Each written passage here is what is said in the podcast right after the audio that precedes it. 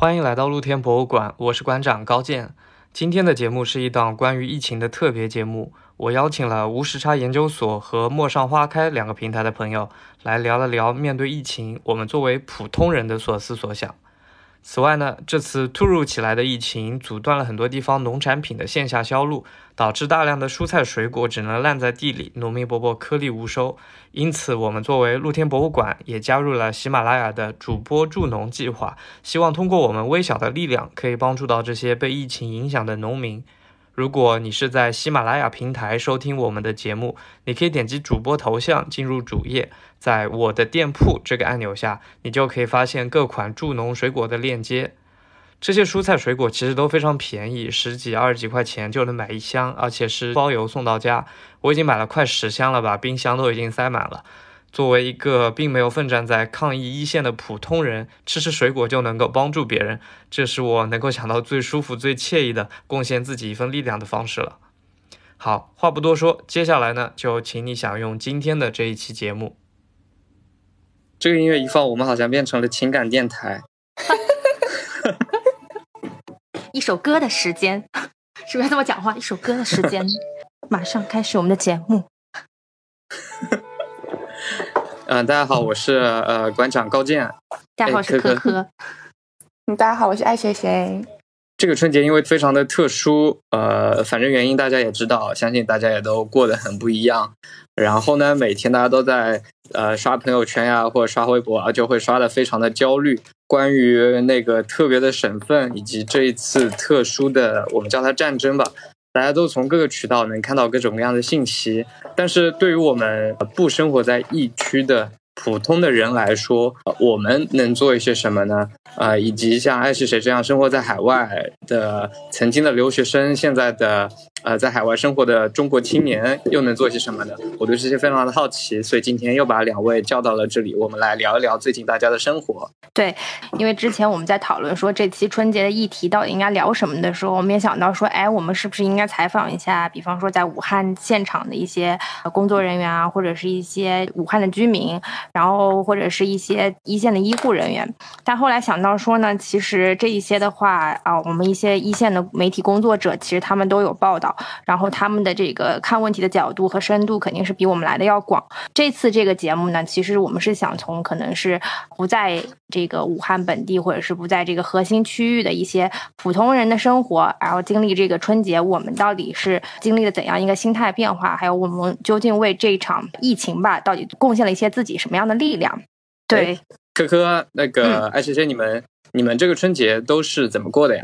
就是，啊，我觉得分为几类人吧。当当然，我在这里要深深检讨一下，就是我就是那个不听话的，还出去玩了的人。然后现在现，对我现在觉得对不起国家，对不起人民。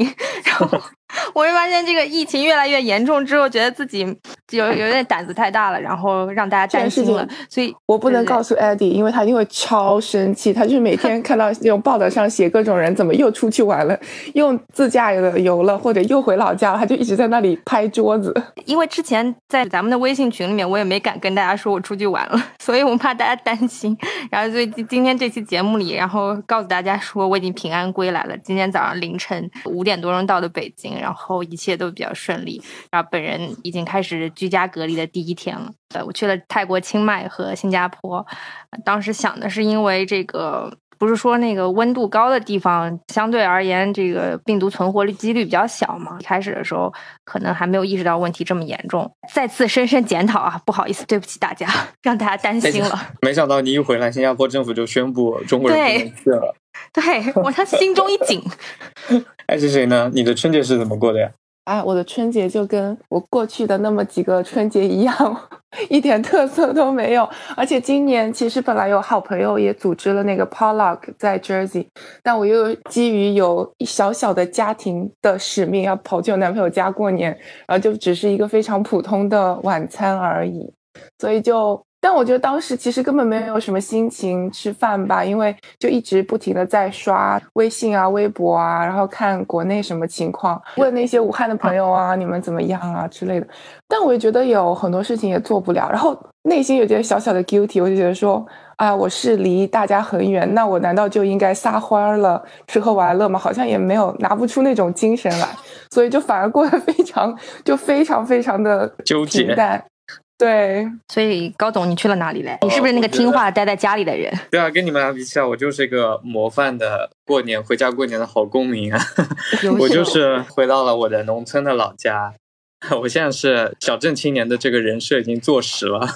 我就二十二号的时候从北京回到了家，然后就一直待在家里，然后到现在这么多天的时间，应该已经连续三四天、四五天都没有出门了吧？就真的。没有走出去，然后你想，我一个如此热爱户外生活的人，连什么节目名字都叫露天博物馆的人，就每天都在室内待着，然后每天就看看新闻啊，然后录录播客啊，然后看看书啊，这样子，然后吃东西，胖了好多。啊，我觉得其实我们三个人的这趟经历还是比较有代表性的三个例子。就像我在那个简介里写的，一个是听话宅在家里的，一个是胆子大出去玩的，然后还有一个是远在异国他乡心系祖国的。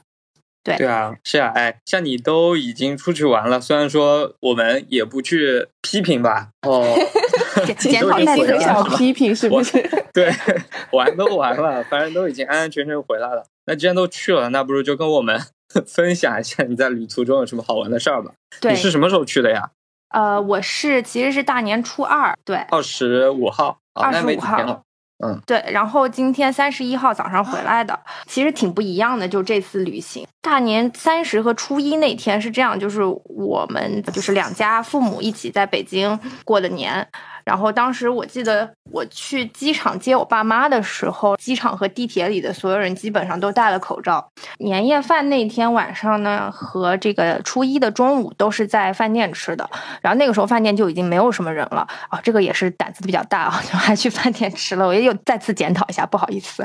初一晚上那一顿呢，是大家一起在家里做的，然后就需要涉及到需要买菜的事情。前一天我。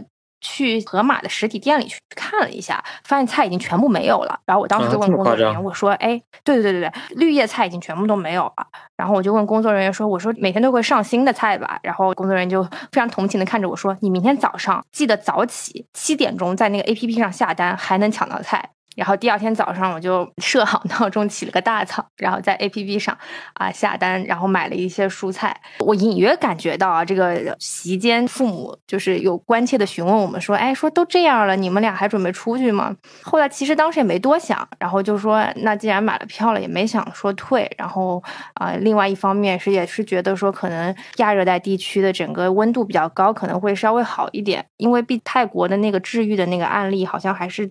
几个首批治愈的这个案例之一吧。其实去了之后也比较有意思。然后那个清迈，我相信高健应该去过吧？你这种东南亚小达人，很舒服。嗯，对对对对对啊。然后这个季节的话，清迈其实还是比较冷的，早晚温差都比较大。飞机上的话，只有一半的人吧都没有坐满。然后我们就也没有敢摘口罩。然后到了清迈之后呢，其实嗯。就是市里边很少有人戴口罩，嗯，一般人戴口罩主要也是因为那个摩托车的尾气实在是太大了。然后在清迈待了一天多吧。然后本来是我们是要飞曼谷的，后来看到一个新闻，曼谷飞南京的一架飞机落地之后，飞机上所有人都被隔离了啊。然后当时想说，可能曼谷整个情况比较严重，于是就直接作废了那张机票，然后直接买了一张清迈飞新加坡的机票，因为本来最后一站也是要去新加坡，是从新加坡飞回北京。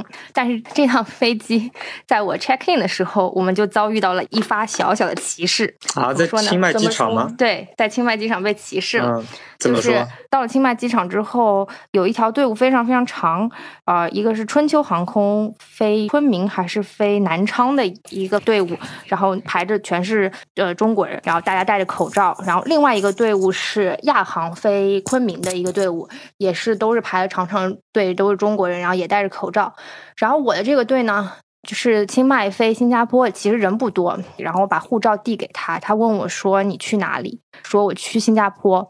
然后他不知道是没有听清还是没有听懂，看到我是中国护照之后，就直接把我护照扔给我说：“去新加坡，去新加坡你不要排这里。”就是大概就是反正他讲的是英文了，然后就意思说你排到那边去。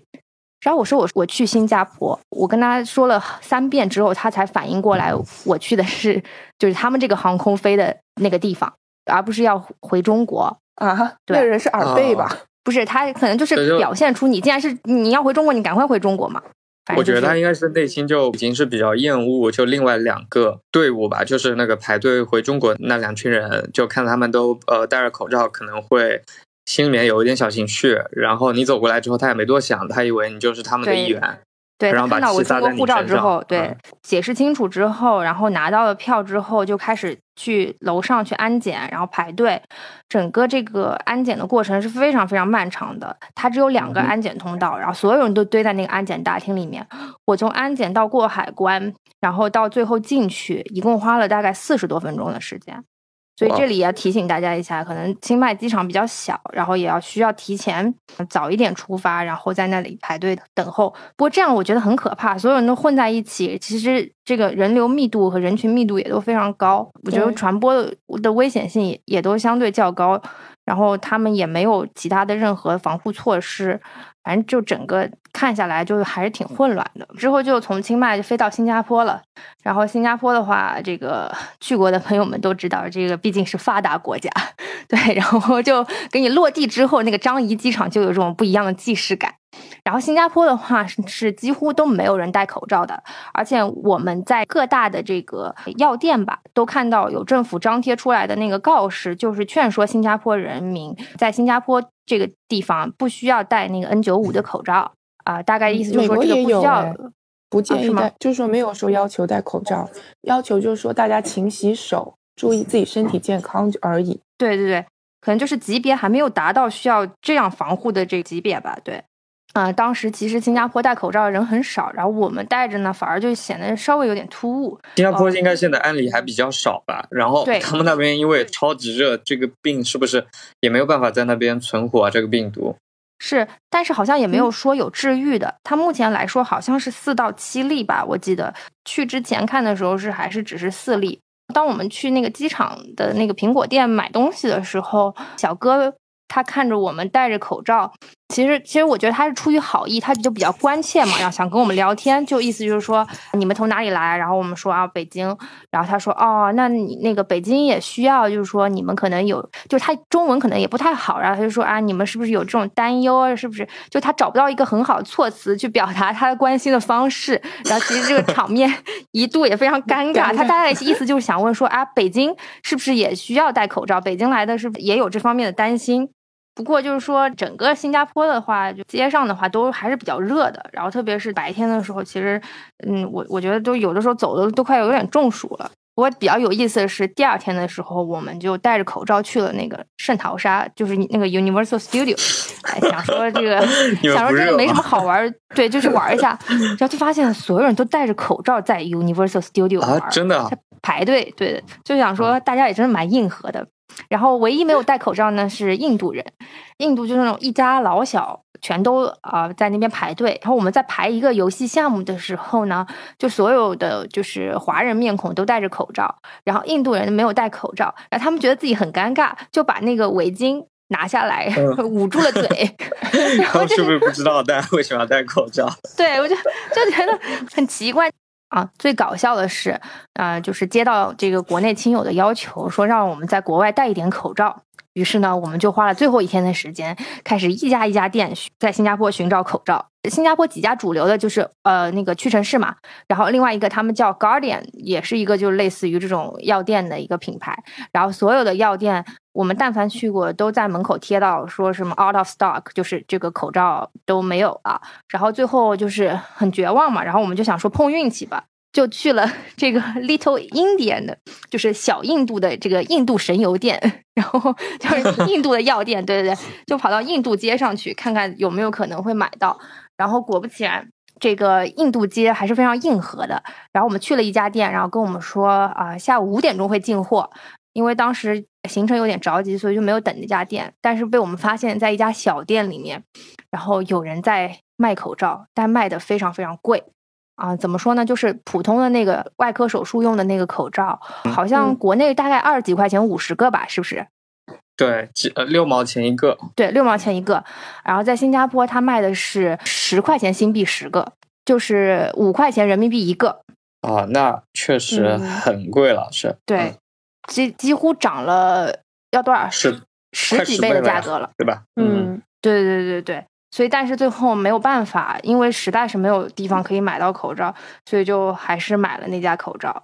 伴随着我们买口罩的行程，同时我们又开启了我们一天疯狂吃喝的行程，就是可能考虑到说 回来之后那个物资短缺，没得出去吃，对，然后 我们在外面狂吃了一天。然后就讲到说登上了回来的那个飞机嘛，落地之后，飞机在那个停机坪上等了很长时间，因为说是在等待检疫人员登机啊。然后检疫人员上了飞机之后，被通知说呢，飞机上有几名湖北籍的乘客，嗯，嗯，好紧对张。。然后呢，有些人听到这个消息之后就反应非常激烈，就说啊，怎么有湖北人啊，怎么怎么样，然后怎么好意思上飞机什么之类的，就说出这种话来。我觉得其实是有点过分了。然后说这个人他是护照签发地是湖北，是没有去过湖北。然后后来确认没有问题之后，就放所有人通行了。然后通行完了之后，到了那个入关的地方，每个人需要去填写一个就是身体情况的声明表，就说明嗯说我这个身体情况是好的，是健康的，然后这样才能够入关。然后呃，早上五点多钟落地的，然后一直到七点多钟，我们才坐上车回家。然后回到家之后，就清点了一下库存，把这个多年前购买的一个紫外线照射灯拿了出来，开始了这个居家隔离的第一天。听起来这个 简短的旅行好累啊，感觉精神压力一直都非常的大。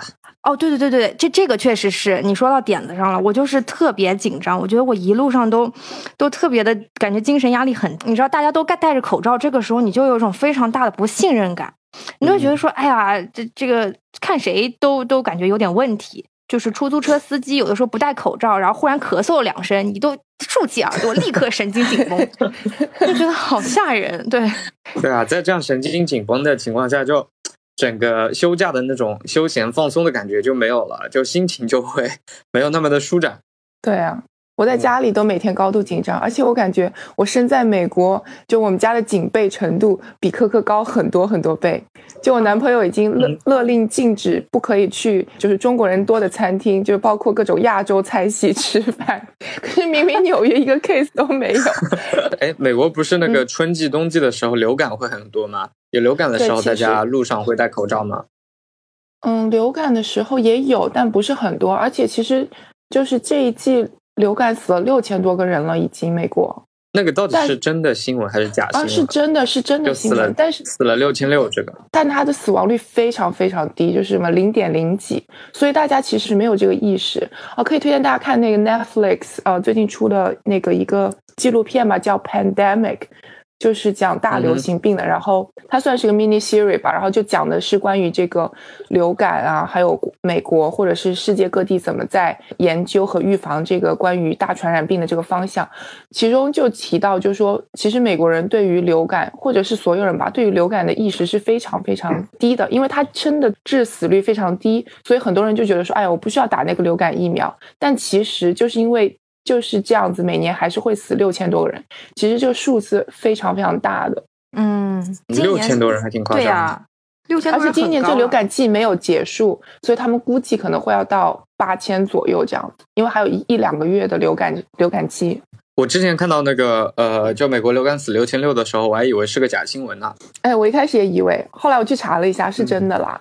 而且其实每年流感都是这样子，对，而且一般都是，比如说你可能身体本身也不是很好，然后年纪比较大的人比较容易呃因为这件事情去世吧。但像年轻人可能就觉得说，流感不就是在家躺一两天就好了？虽然说很痛苦，但真的没有什么呃更严重的后果。嗯，所以这个在家听话、在家待着的这个高总，你这个年是怎么过的呢？我觉得在家一开始觉得挺无聊的，但其实后来也会发现很多有意思的事情啊。我觉得现在其实在家里待的时间挺少的嘛，就是在北京、上海工作的时候，对吧？每年嗯回家其实也就待了短短的几天，马上就走了。这一次真的是难得难得有这样两三周的时间，就都可以待在家里面陪爸妈。然后嗯以前的话，哪怕回到老家，可能好多时间还是跟同学朋友一块玩儿，但这次的话就真是很乖，待在家里面。那比如说大年初一就跟我我妈一起看了那个徐峥的新电影《舅妈》，那个电影，那我看了我觉得还挺好看的呀。就大家为什么要骂他呢？就是我觉得是一个特别特别适合春节档的一个电影，非常的温馨，故事也挺有意思的，然后画面也非常的好看。呃，作为一个春节和爸妈呃消遣时间的一个电影，我觉得非常的合适。这个这种电影就是我我我妈就超喜欢看，因为你想，就这里面的女主人公就简直是所有老阿姨的人生梦想，不是吗？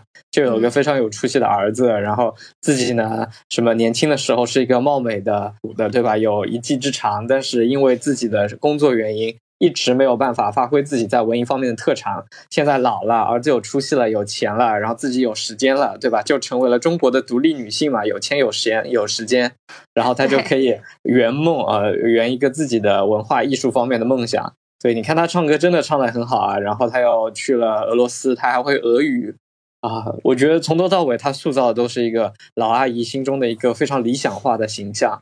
然后我妈看了就觉得哇塞，太羡慕了。就她，她之前一直就很想去俄罗斯，就很想去坐那个七天七夜的火车去俄罗斯。妈妈是很有意思的，就她不会直接告诉你，就说哎，我想去旅游什么什么的，她会旁敲侧击或者从侧面跟你夸说，哎呀，我看谁谁谁坐火车去俄罗斯。虽然时间长了一点，但是也很有意思的嘛，就之 之类的这样子讲。但但我之前一直嫌这个行程太长了，我就不想去，所以我就他其实一直在怂恿我带他去，但我一直装作没听见。但这一次的话，就是跟他一起看完了这个电影，就全程他都在夸，然后 就非常的尴尬，就没有办法装作没有听见。啊，但我的确是对这个电影里面的各种场景。所吸引了，就风景真的好棒啊！然后莫斯科的城市看着也很很很美，所以还挺想去逛一逛的。嗯，是。所以除了看《囧妈》，你还干了什么呢？因为大部分时间在家里嘛，所以我这两天真的把一年落下的综艺都给补上了。哦。因因为我平时都是不看电视的，也不看综艺，然后就很久没有看过这种横屏的视频了。然后比如这两天我在家，我一个是看了《切尔诺贝利》。它上面反映了苏联的那一次核灾难是如何发生的，认为其中的一些原因、一些现象，可以在中国的当今社会上也看到一些影子。这一次在家看的更多的还是跟爸妈一起看嘛，就是有一种过年七天乐的感觉。就今年看的最多的是吐槽大会，之前都是只是自己比较喜欢看，然后像我爸一直都是挺喜欢看相声、看小品的，然后我一开始看吐槽大会的时候，他还挺不屑的，就觉得还是。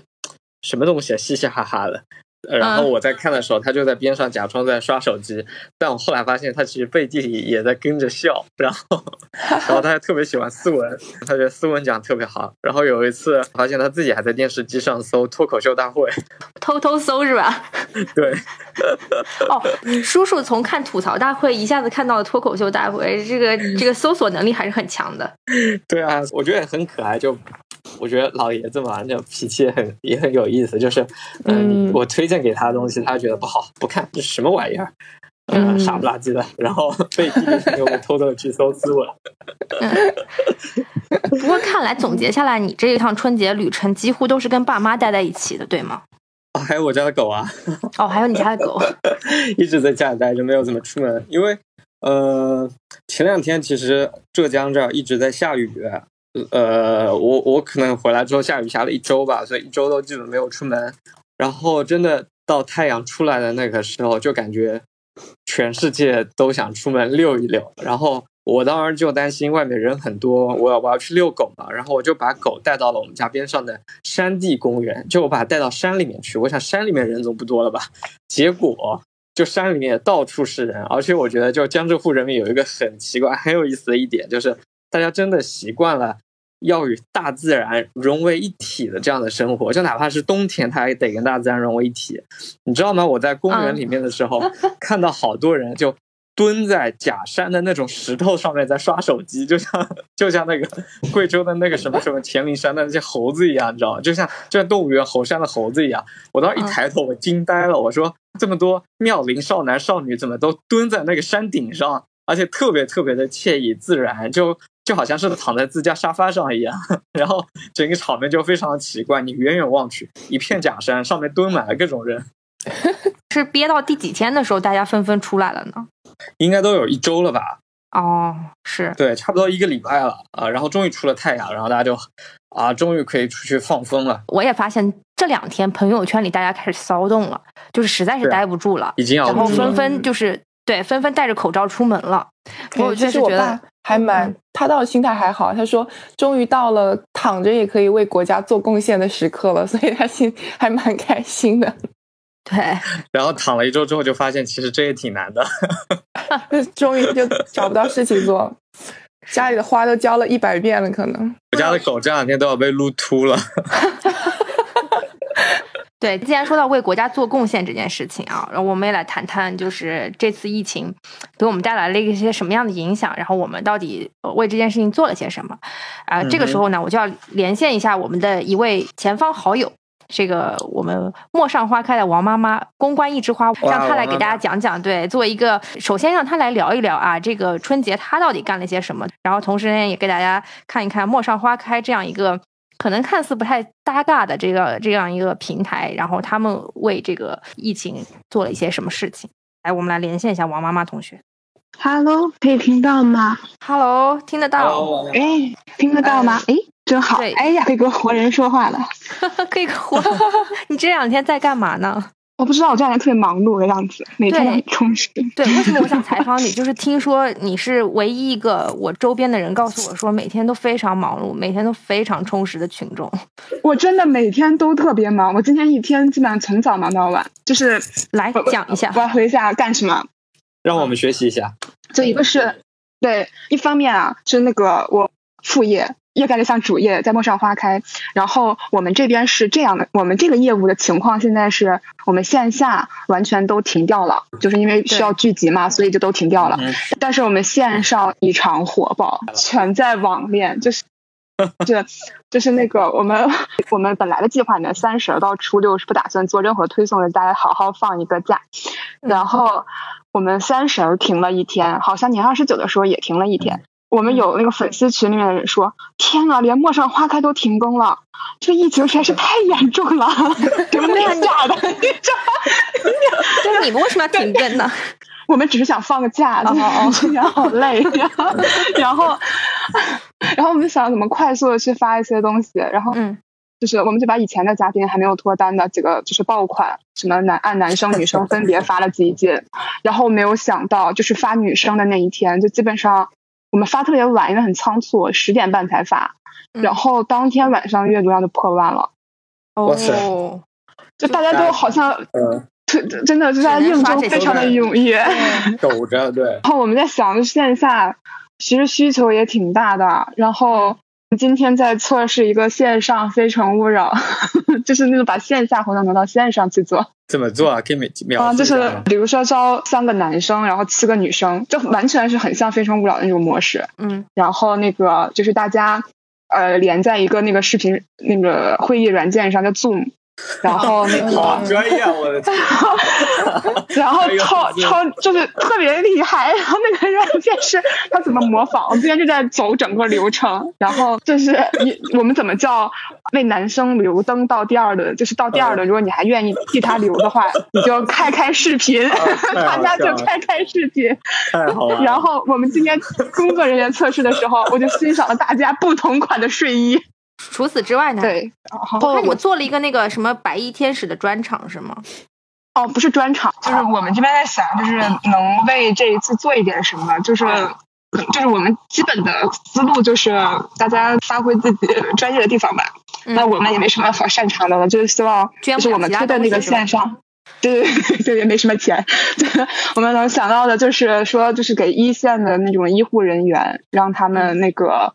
就是他们提供一些简单的证明，然后就是今年份就是我们把它包的吧，就是直到你就是包括送会员、免费应征啊、参加免费参加线下活动，if 还可以今年很尽快可以有线下活动的话，然后就是这一年包你脱单为止。哇，嗯嗯，对对。所以在线收听的各位朋友们，如果你身边有还没有结束单身的医护人员，然后可以和我们陌上花开的这个工作团队联系一下，他们今年这个送出了全年免费，直到找到对象为止。对，给一线的医护人员，估计一线的医护人员也现在也听不到吧？对对对对。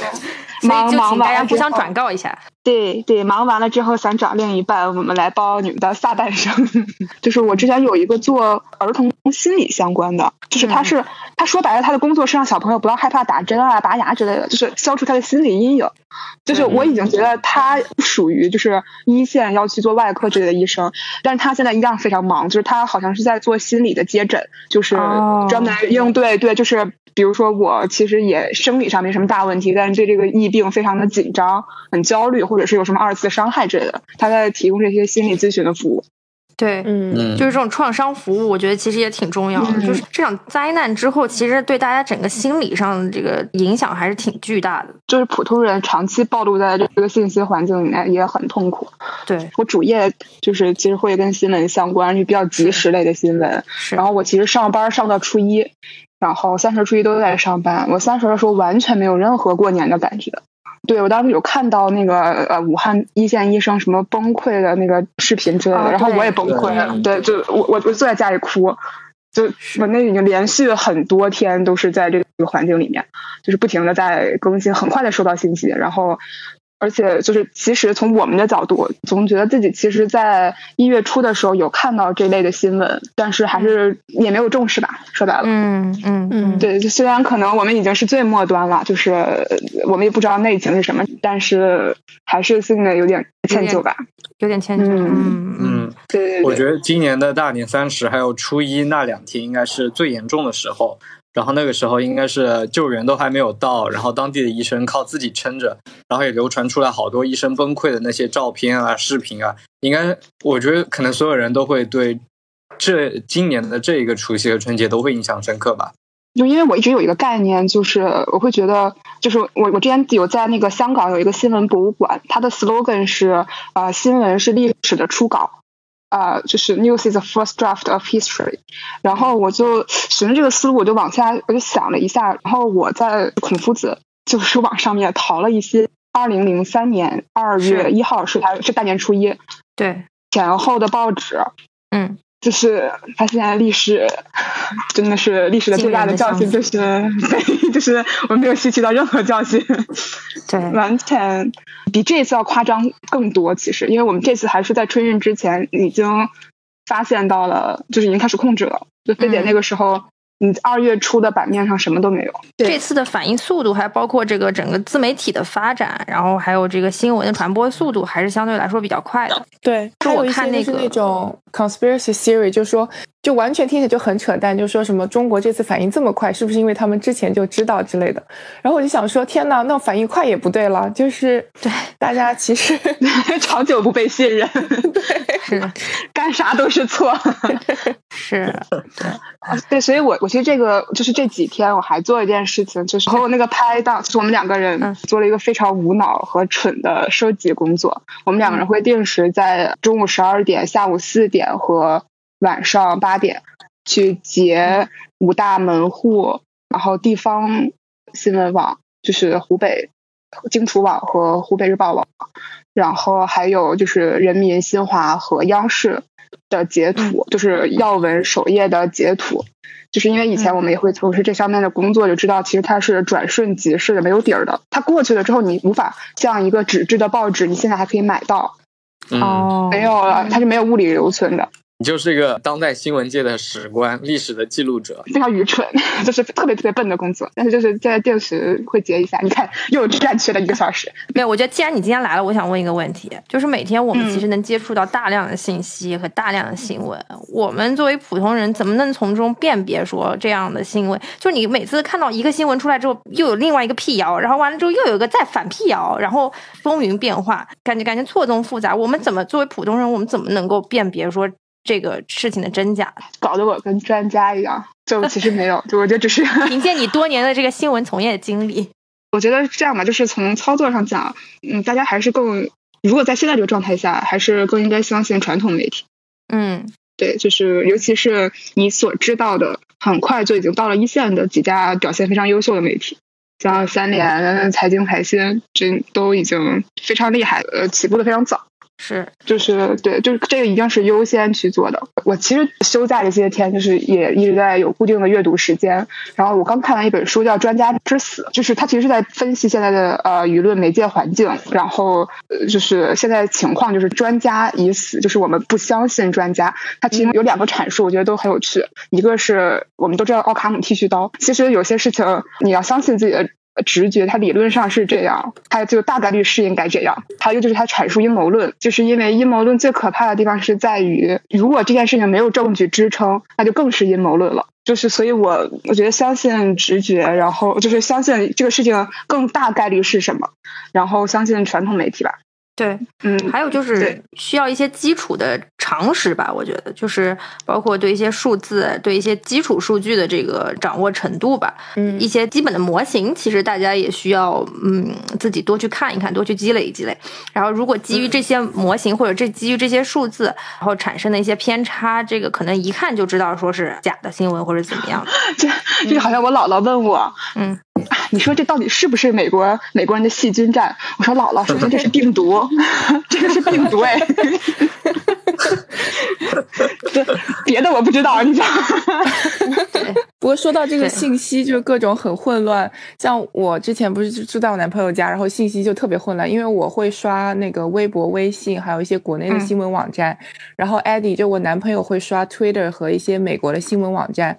然后他爸爸是呃，就是英文不太好，台湾人，所以他会刷台湾媒体。然后他妈妈呢，就一直在跟美国 community 的人交流。关于长岛、关于纽约的情况，然后大家说的都不一样。经常就是他爸爸会冲过来说：“ 哎呀，已经死了两百多个人了。”我说：“是吗？” 然后刷一下，没有哎，就是你知道，就整个就很疯狂。然后每个人都说的不一样。后来我就我就就放弃，我觉得放弃就是接受信息了。我觉得有时候可能还是要适度一点。然后你大概知道这个情况的严峻程度，然后知道你自己的对应对策就可以了。不然的话，我觉得其实你自己在。就内心都找不到平衡，就觉得说怎么会这样？这这个这个世界，我都不知道相信什么好了啊！我我真的因为因为我工作原因，就是我手机上基本上就是所有的新闻类的 A P P 都是开了 push 的，嗯，就是嗯，然后就是所以它同一件事情会每一家都会发 push，然后就哐哐哐哐同时会出来一堆，大家铺发铺都还是有一些原则在的。就是核实工作还是会做的很细，就是如果你连续你有很多家门户的 APP 加上媒体的 APP，然后他们两三个人铺了同一件事儿，呃，那基本上应该大差不差，是要不然的话他们会开的。那除了这些，你还有没有什么能够普通人能够效仿的？你平时在家里干的一些比较现充的事情呢？刚刚特别想接高健的话，我妈在看《奇葩说》啊，看的 特别的投入，然后跟我说了三次。就从今年开，就是从鼠年开始，你跟我说了三次，你去考哈佛吧。就感觉我，感觉感觉我，感觉我妈就举着一本《哈佛女孩詹青云 》站在我面前。妈的意思是说，我这心里有一个小小的梦想，我是实现不了的。我也觉得让你去帮我实现，特别自私，但是我被詹青云勾搭的蠢蠢欲动的。哎，所以这件事情也告诉我们，父母不是看不懂我们看的综艺节目，他们其实也看得懂。你看，我们在家待了之后，就真的了解父母，了解的更多了。就原来我们印象中，他们可能会喜欢看春晚，看什么东西，但其实发现他们的文化生活很先进的，是吧？嗯，对。我妈最近在看什么？一个韩国的一个什么剧？是不是那什么爱的什么降？爱的降落，还是爱的降临？什么？爱的降落什么？好吧。这个这个季节没有人还在上哈佛，对吗？让我妈看看这个，太太难了。嗯，不过奇葩说很适合现在看，因为聒噪，就家里感觉人气比较旺一点。对，因为有很多朋友今年从美国回来了嘛，然后我看他们都有说什么五年没有回国，今年第一次回国过年，然后一开始回来的时候。状态都是就是你知道喜气洋洋，这种对对新年在祖国过年充满了期待。然后过了两天就看到他们发状态，就说：“天呐，这是我过的最悲伤的一个年。”然后我每天在家里练字，就是还蛮蛮可怜的。对，说到这个疫情，就你们觉得我们像这样子待在家里面，能为他们做一些什么吗？我我先来讲讲我干了些什么啊。我关于口罩要不要涨价这个问题，跟我男朋友吵了一个晚上。因为 什么？因为不知道是不是薛兆丰还是某些经济学家提出了春运期间支持火车票稍微涨价一点的理论，有助于这个什么市场经济的调控。好像就有人引申到了说，就是建议说口罩能够稍微涨一点价格，去用这种手段把这个资源进行重新分配。因为现在是这样，就是很多人在家里囤了大量的可能他自己这个几个月来都不需要用的这个口罩的量。因为当时国家要求口罩不能涨价嘛，然后所有人都以比较便宜的价格，然后囤了大量的口罩，可能就是造成了很大资源浪费。就像这两天那个菜的价格，因为也不允许涨价嘛，所以很多人都囤了，在家里囤了很多很多的菜，然后又吃不掉，然后最后又只能烂掉。然后商场因为这个物资不停的告急，他又进了一堆菜，最后他也卖不掉，他也会烂掉，就产生了这样一个这种恶性循环。所以他们有一个理论，就说能不能适度的上涨一点口罩这个价格，然后这样呢，能够用这种调控的手段，让很多其实不太需要那么多口罩的人，能够啊不用在初期的时候买这么多口罩。然后，但是呢，那天晚上我就非常非常愤慨这个观点。我就说，这个口罩这个东西，它其实是一个价格没有那么敏感的一个物品。就是你你的价格上涨的这个波动幅度，其实对于大部分人来说都是在那个可接受范围之内。你说六毛钱一个，你你涨多少倍呢？对吧？你涨百分之五百，其实大多数人也都买得起。你三块钱一个，其实对于很多人来说，也也都是可以在可接受范围之内的，对吧？你这个涨价幅度，你到底涨到哪里去？它可能它就是一个，它是个刚需的物品的时候，它就是个价格非敏感型的物品。啊，所以就是那天晚上，就是用尽了我本人毕生绝学的经济学原理，然后最后都没有办法互相说服，然后，然后就是，不过确实，不过就是这这里就是也给大家提个醒，就是如果。你确实家里不需要囤那么多口罩，你你自己可预见的，你一天一个口罩，然后能够维持这么长时间，也希望大家不要恶意的去去囤口罩，因为目前确实这个口罩的这个需求还是比较大的。当然，我们谁也不知道这场疫情到底是怎么样才是个头嘛。基于这种需求，大家也才会会有这种囤口罩啊、囤粮食的这种诉求吧。对我觉得其实也能理解了。然后除了这件事情之外，我我还有一件比较搞笑的事情。也不是搞笑，就是比较 bug 的事情。就是我们在新加坡有一些朋友在新加坡，所以这次也特地去了新加坡。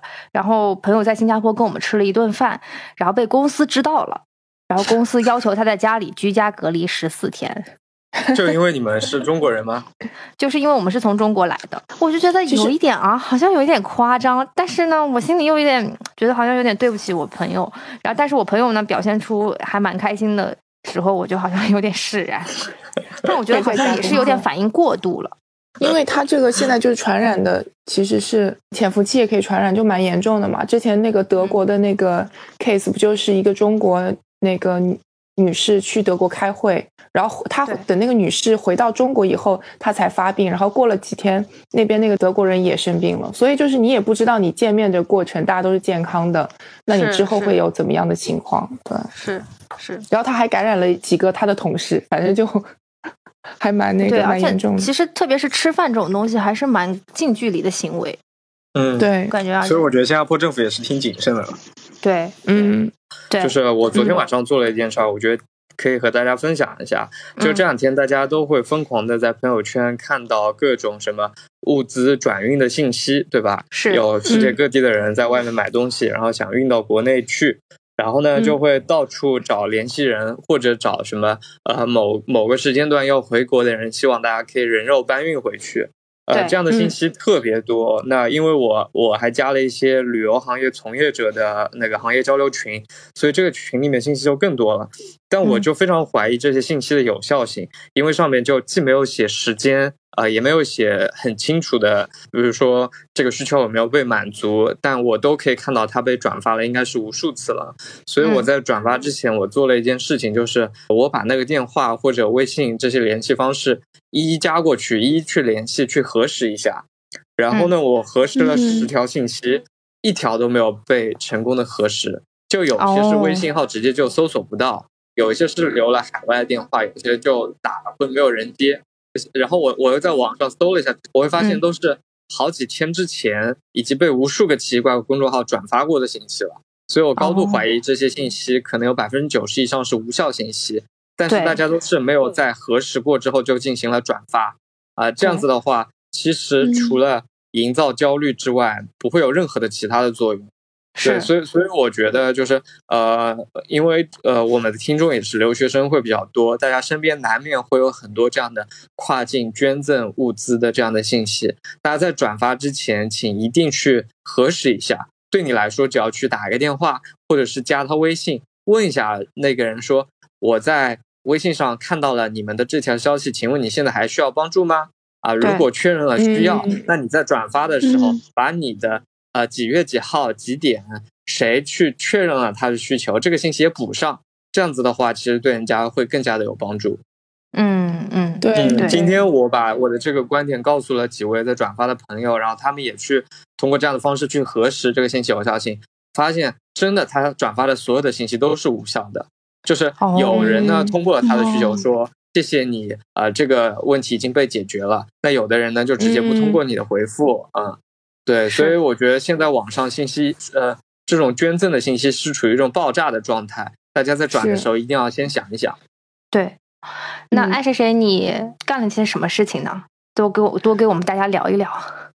我因为最近在等新项目开始，所以我基本是在 work from home，然后每天就是嗯接各种电话，帮忙做这一些就公司内部的活嘛，然后同时就是无时不刻都在刷刷信息。然后我男朋友他是一个过度紧张的人，就我们家已经就他们家已经高度警戒了，就是他不允许他爸妈用抹布，因为一定要用一次性的那种厨房用纸擦所有的东西。然后车上都放了一罐那种。就是消毒的纸巾，就是他每次上车都会把方向盘擦一遍，反正就高度警戒。然后我们还去超市里买了罐头食品，就是各种什么豆子啊、肉啊、鱼啊之类的，就是已经做好了。如果说纽约这边有有患者的话，他就决定要待在家里，不要出门了。但我其实。但我其实马上要开始的项目是要出差的嘛，然后他还在网上给我看那种特别夸张的，就像防毒面罩一样的那种。他说：“你可不可以上飞机的时候戴这个？” 对我就觉得非常的好笑。但是其实就是我觉得美国有一部分人他们的危机意识真的是非常的强，然后他们会把这种准备工作就做到非常的细致的地步。这个是不是因为有那个什么 Doomsday Prepper 的文化呢？对，你要不要跟大家讲一讲？就是其实我不知道亚洲人有没有，但嗯嗯，就是美国是有一波人，他们就是可能会比较相信世界末日这个理论吧。然后就是在平时在家里，就是可能会有专门的一个储藏室，然后就会放很多呃，就可能战时啊或者自然灾害的时候呃需要吃的东西。然后因为有些地方还可以配枪，什么都有。然后之前有个更夸张的是一波非常有钱的人，就是他们。相当于是开发了一个房地产项目吧，但那个项目是全部在地下的，就真的是挖了一个洞，然后里面有呃有各种公寓，然后配套设施，包括它有假的窗子，然后里面可以给你换那个景色。但那个地方呢，其实它是一个到现在没有人，就是他没有公布那个地点，就只有你买了以后，他给了你一个 token，然后你才可以知道它的准确地址。然后那个地方是没有公共交通或者开车到的，他只能开飞机到。就是这帮有钱人其实已经准备到这种地步了，他就觉得说，比如说下一次的海啸啊、地震啊，或者甚至是核武器战争，他们都可以，就是都可以能够，对对对，就是相当于是诺亚方舟的船票吧。但其实一般普通人的话，他们可能像囤东西的文化，其实我觉得也是有的，跟我们都有区别。对，然后这次可能因为这个新闻报道在就是亚裔的。看中文信息的人里面比较流行吧，所以可能美国人还没有到嗯关注这一点。但是啊，像我男朋友就说，如果这次真的在美国有有一点点那疫情的发生的话，那肯定所有的亚裔都是 well prepared，都是准备的非常好，因为已经已经接收信息接收了一个月了，就是包括这个病的症状啊，包括应该要怎么样处理啊，就是大家都真的非常熟悉了。像之前我一个朋友，他去那是 Home Depot 还是 Staple 买那个口罩嘛，然后那个营业员就非常紧张跟他说：“你知不知道刚刚有一个人进来买了几大箱子口罩？” 然后就觉得好像很夸张一样。然后我朋友跟他说：“哦，那你把剩下的全部给我。”哎，美国现在口罩好买吗？买不到，完全买不到，也买不到了。对，然后据据说是，如果说你每天就那个店开门的时候，你第一个进去，他可能会放几个出来，但是其实你在网上看，或者你平时去店里是完全没有口罩的。嗯，哇，对，如果说到我自己能做什么，我觉得我现在就做的就是，我不管看到任何信息，我都先去三方核实一下，就从中文媒哦体和英文媒体都确定了以后，我再转发。因为我现在不是很敢发那些信息，有时候觉得，呃，是不是对看的人有帮助呢？我觉得很多时候你是在制造就大家的那种压力。就觉得说啊、又有一些不好的事情发生，对，然后就就尽量保证，就是说从我这里传出的信息都是官方核实的，然后别的我也可能做不了什么更多的事情，对。然后就像之前高健讲的那些捐款啊什么的，我不是很清楚他们的路径。就比如说我捐了钱以后，那他们是怎通过什么样的渠道，或者是通过什么样的物流送到湖北省里面，我也不是很确定。我就嗯，对这件事情其实我是有一些 concern 的吧。但有一些官方媒体，比如说什么呃，比如说武大的学生会啊、校友会，我相信他们还是有一定的资源在。呃，就是流通在里面那这些我觉得可能还是可以相信的吧。别的的话，我觉得大家就是也是就是尽量的自己去核实一下信息。我我今天看见一个报道，就是呃一个娱乐圈的报道，就说其实捐钱给红十字会都不如捐给某个粉丝的后援会，因为他们的账目特别清楚，就是犯罪女孩 特别清楚，都是搞会计的，嗯，就是他们因为好像这个他们身经百战，经常会帮爱豆去做各种慈善，然后账目会非常公开。对。我我觉得这件事情其实也挺揪心的，特别是今天爆出来，然后很多人觉得自己捐的钱打了水漂，或者是真的没有用到自己想用的地方。你说大家就是捐多捐少都是一份心意，最重要的不是希望，就是希望说自己捐的这个钱能派上用场，对吧？就其嗯实事情发展到这个地步，确实让很多人其实心里也挺挺挺挺伤心和挺挺绝望的吧？我觉得，要不今天也差不多了。对对，今天不知不觉我们竟然已经聊了一个半小时了。我原来以为我们只聊半小时，可能是在家真的宅太久了，然后很久没有跟活人说这么多话讲这么多的话了。今天非常的 过瘾，非常感谢的各位。对，也谢谢那个就是在这个直播间里给我们留言的朋友们，感谢大家送的小爱心。小星星，对，那要不然在最后，这个其实这个新年过得也新年祝福吧。对对对对，是呃那个，就是我觉得这个新年过得还挺五味杂陈的，希望能够大家就是呃保重身体，然后能够照顾好自己，然后也照顾好身边的人吧。对，不要不要添乱。对对对，哦，王妈妈先说，没有什么特别想说的，只能祝大家长命百岁。这就够了。对，啊，然后顺便能找到和有情人终成眷属。啊，这是非常棒嗯，这个不。错，对对嗯那爱是谁？你先说吧。对对，嗯，我我就想说，其实很多时候，像我个人就是属于那种不管发生什么事情，好像都就是有点慢半拍，但我觉得我就是一个非常 calm 的人。我就希望大家能够，嗯、就是把自己的心态调整好，然后，呃，在新的一年里，利用这个时间想想自己。呃，想做什么呀？然后，呃，有什么想要做的让自己开心的事情，然后能够把今年的后半段、大后半段，嗯、过得更精彩、更有意思。然后，希望大家都身体健康，然后家里人，然后你们关心的人、你们爱的人也都能够身体健康。好，好，谢谢。我我觉得今年就今年年初的这一两个月，大家的确失去了很多的东西。呃，看到别人失去了健康，然后自己失去了呃自由，然后哦也失去了一个很有年味的春节。然后在失去之后，我们反而就更加会呃意识到它的宝贵，懂得珍惜。所以我觉得在这件事情过去之后，呃，希望大家能够更加珍惜自己拥有的健康的身体和家人在一起的时间。以及在这一座城市中开开心心的散步、逛吃，都是很宝贵的经历。呃，我我觉得经历过这一次之后，未来不会有任何人来怀疑、来质疑所谓的线下活动、周末活动是不是刚需了。这真的很刚需。对，对，所以我我觉得给大家的祝福就是，呃希望大家未来每一年、每一天、每个周末都可以开心的逛吃、逛吃，过得快快乐乐的。希望赶快好起来。我们也为疫区、为灾区的朋友祝福，然后希望这个疾病可以快点过去，然后嗯我们都做一些自己力所能及的事情，然后让我们嗯尽快迎来一个快乐的春天，快乐的夏天。